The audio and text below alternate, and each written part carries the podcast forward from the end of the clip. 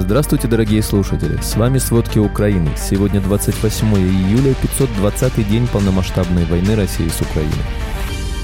Украинские войска изменили тактику контрнаступления после потерь на его ранней стадии. Китай обеспечивает Россию технологиями и оборудованием, которые приобретают все большее значение для войны против Украины. Шойгу назвал армию Северной Кореи сильнейшей в мире. Правительство России массово приравнивает африканские дипломы к российским. Обо всем подробней. Силы обороны Украины постепенно продвигаются вперед на юге от Бахмута. Об этом в своем телеграм-канале сообщила заместитель министра обороны Украины Анна Малер. Она рассказала, что самые ожесточенные бои в данный момент идут в районе трех населенных пунктов – Клещеевки, Курдюмовки и Андреевки. В то же время на Купенском и Лиманском направлении украинские военные успешно сдерживают наступление россиян. Украинские войска изменили тактику контрнаступления после потерь на его ранней стадии. Изменение боевой доктрины в последние недели, по словам украинских командиров, похоже, позволяет добиться ощутимых результатов на поле боя за более приемлемую цену. Вместо того, чтобы прорываться через российские минные поля, украинские силы теперь сосредоточились на обстреле российских оборонительных позиций сильным артиллерийским огнем. Артиллеристы, управляющие реактивными системами залпового огня и гаубицами, некоторые из которых снаряжены кассетными боеприпасами, поставленными США, расчищают путь для небольших групп саперов и пехотных подразделений. Затем вперед продвигается пехота. В связи с этой стратегией у западных стран есть опасения относительно того, что запасы артиллерийских снарядов расходуются слишком быстро, а из-за слишком медленного продвижения российские войска успеют еще больше окопаться. Но в краткосрочной перспективе такая тактика позволила сократить украинские потери как в живой силе, так и в западной военной технике. Владимир Зеленский подтвердил деоккупацию села Старомайорская Донецкой области. Соответствующее видео президент Украины опубликовал в своем официальном телеграм-канале. На видео с украинским флагом стоят бойцы 35-й отдельной бригады морской пехоты вместе с 7-м отдельным батальоном «Арей» и говорят, что село освобождено. Отметим, по информации сил специальных операций ВСУ, 26 июля украинские военные проводили зачистку села Старомайорское Донецкой области. Было сражение с членами российского 247-го парашютно-десантного полка. Российские войска потерпели поражение и были вынуждены сдаться в плен. В Шахтерске Донецкой области этой ночью загорелась нефтебаза. Взрывы в городе начались около трех часов ночи. Об этом сообщают местные телеграм-каналы. На месте происшествия работают службы оперативного реагирования. Информация о пострадавших не поступала. Напомним, 4 и 5 июля взрывы прогремели в Макеевке Донецкой области. В Министерстве обороны Украины сообщили, что там удалось уничтожить большой склад боеприпасов российской армии.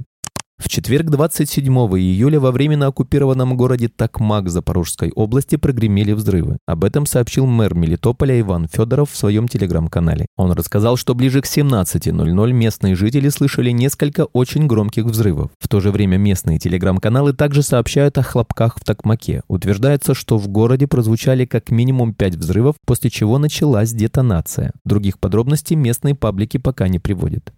Министерство обороны заявило о вине Украины в ракетной атаке по центру Таганрога. Ведомство утверждает, что удар был нанесен переоборудованной в ударный вариант зенитной ракетой комплекса ПВО С-200 по жилой инфраструктуре Таганрога. Город находится примерно в 250 километрах от линии соприкосновения. Российскими ПВО украинская ракета была обнаружена и перехвачена в воздухе, сообщает Минобороны. Обломки сбитой ракеты упали на территории Таганрога. Место прилета ракеты находится в 10 километрах от военной авиабазы, где могли находиться бомбардировщики Ту-95.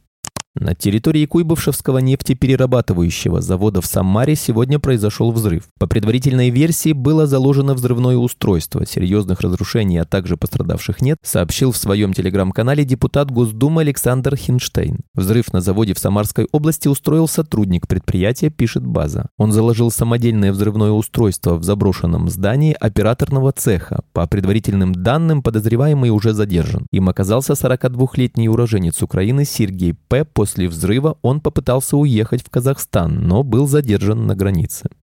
Российские войска продолжают бросать в бой только что мобилизованных военнослужащих без предварительной боевой подготовки. Об этом говорится в сводке Генштаба ВСУ. Так, в населенном пункте Рогово Луганской области в тренировочный лагерь одного из подразделений российских войск с территории России прибыло около 110 мобилизованных военнослужащих. Когда им выдали экипировку и оружие, российское командование проинформировало вновь прибывший личный состав, что их включат в состав штурмовых подразделений и уже в ближайшее время отправят в район выполнения боевых задач на линии соприкосновения. Мобилизованные отмечают, что колоссальные потери во время так называемых местных штурмов российской армии приводят к тому, что многие отказываются идти воевать. Из России в Беларусь приехала уже 12-я колонна наемников ЧВК «Вагнер». В ее составе минимум 50 единиц автомобильной техники. Об этом сообщает портал «Белорусский Гаюн». Отмечается, что это как минимум вторая колонна ЧВК «Вагнер», которая зашла в Беларусь с бронеавтомобилями.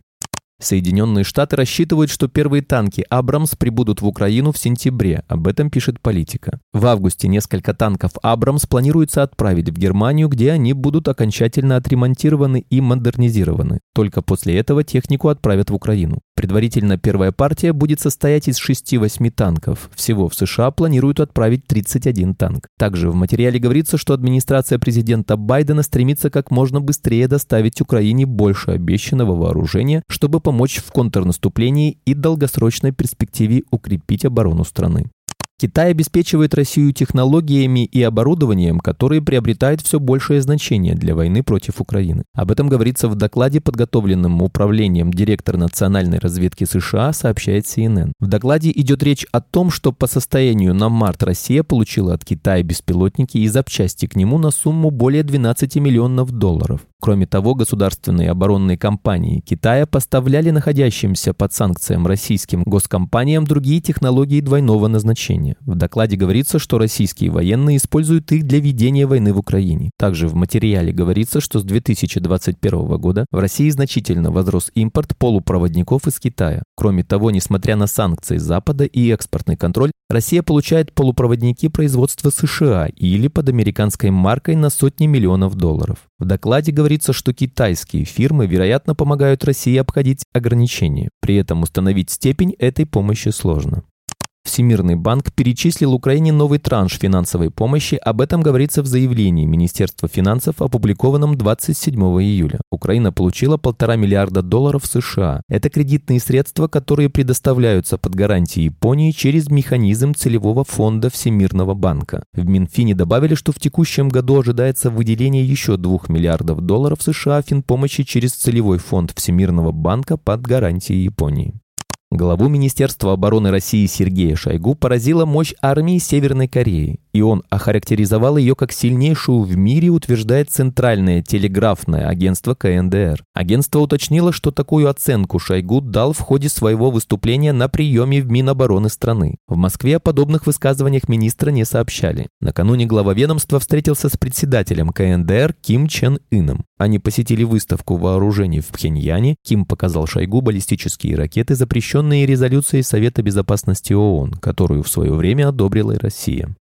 Правительство России массово приравнивает африканские дипломы к российским. Россия заключила более 70 межгосударственных соглашений о взаимном признании дипломов и ученых степеней. Больше всего таких соглашений 29 со странами Африки, сообщил министр науки и высшего образования России Валерий Фальков. По его словам, за прошедшие годы благодаря сотрудничеству с Африкой было подготовлено 310 тысяч специалистов. Фальков также уточнил, что сейчас в вузах России обучается более 34 тысяч африканских студентов студентов с каждым годом увеличивается число бюджетных мест. В 2020 году было 1700 таких мест, в этом году 4700. На фоне катастрофы рождаемости в Российской Академии Наук предложили запустить образовательные программы для жителей Африки. Ведущий научный сотрудник Института народохозяйственного прогнозирования РАН Дмитрий Полетаев считает, что надо массово приглашать африканских мигрантов и начать их адаптацию в обществе, развивать для них образовательные программы. Также Владимир Путин предложил распространять в Африке российскую госпропаганду. Россия заинтересована в развитии многоплановых отношений с Африкой и предлагает странам континента создать единое информационное пространство, заявил на саммите Россия-Африка в четверг президент Владимир Путин. По словам президента, сотрудничество с Африкой в сфере массовых коммуникаций может включать в том числе обмен контентом, а также организацию образовательных курсов для журналистов и проведение экспериментальных мероприятий.